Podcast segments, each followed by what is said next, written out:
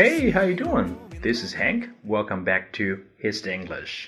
大家好，我是 Hank 老师，欢迎回到海学科技英语口语。今天 Hank 老师想和大家一起聊一聊有关 green 的相关口语表达。如果你喜欢这篇文章的话，不要忘了分享、点赞哦。All right, let's get started.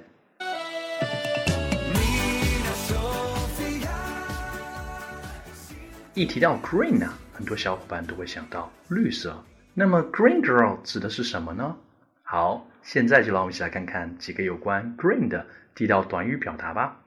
Number one, green girl，在英语当中啊，green 除了绿色，在形容蔬菜水果时，还可以表达生的、未加工的。在形容人的时候，也可以说一个人没有经验。For example, Mary is a green girl at her job so she needs to keep learning. Mary is a green girl at her job, so she needs to keep learning. 玛丽在工作上还是一个新手，所以说她需要不断的学习。与 green girl 意思相近的表达还有 new learner、beginner，意思均为初学者。经验丰富的人，我们可以用 veteran 来表示。green girl 新手，没有经验的人。小伙伴们，你们记住了吗 ？Okay, let's move on. Number two, you're green. 在中国呀，绿色有很尴尬的含义。如果有个小伙伴突然对你说 "You're green"，你可能会联想到什么？你说我被绿了？其实啊，他只是在说你没有经验而已。For example, I'm green when I started my professional career. I'm green when I started my professional career. 我刚开始工作的时候没有什么经验。 小伙伴们记牢喽，You are green，并不是说你被绿了，而是说你没有经验哦。All right, let's move on. Number three, a boy of girl. 同学们可不要把 a boy of girl 理解为一个女孩的男孩，更不是男朋友的意思哦。这里指的是假小子，像男孩一样的女孩。大家要注意喽，这种表达只能够形容女生，千万别用在男孩子身上。For example. Their daughter is a boy or girl in her childhood. Their daughter is a boy or girl in her childhood.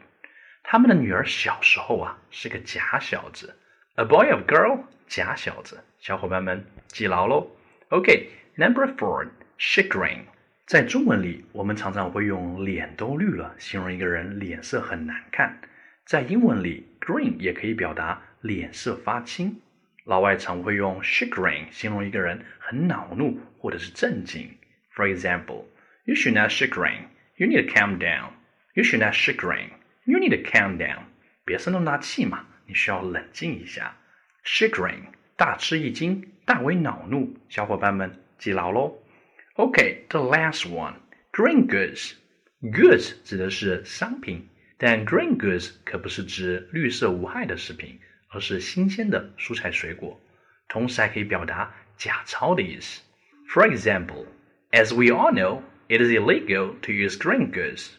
As we all know, it is illegal to use green goods. 众所周知啊，使用假钞是违法的。Green goods，假钞，小伙伴们要记牢喽。OK，以上便是有关 green 的几个短语表达，同学们是不是感觉很容易呢？现在呀，汉克老师要给大家布置作业喽。下面有一句句子，小伙伴们要根据今天所学的内容进行翻译哦。In my opinion, she is a green girl at cooking.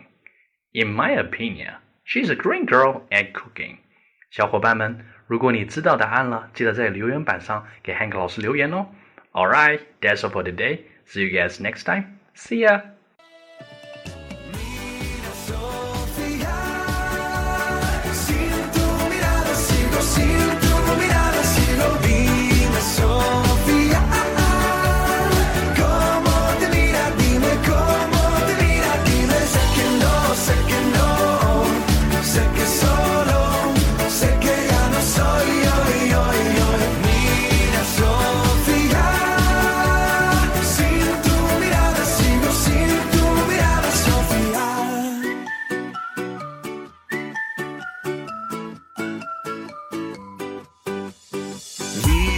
Que éramos felices, todo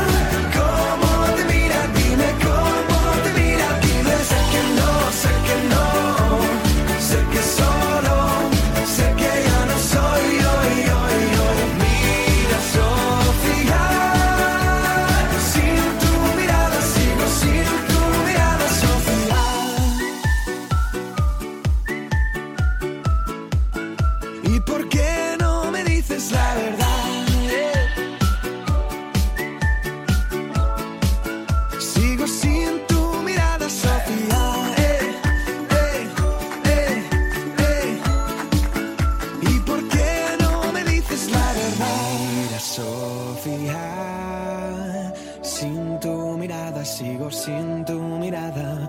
Dime, Sofía,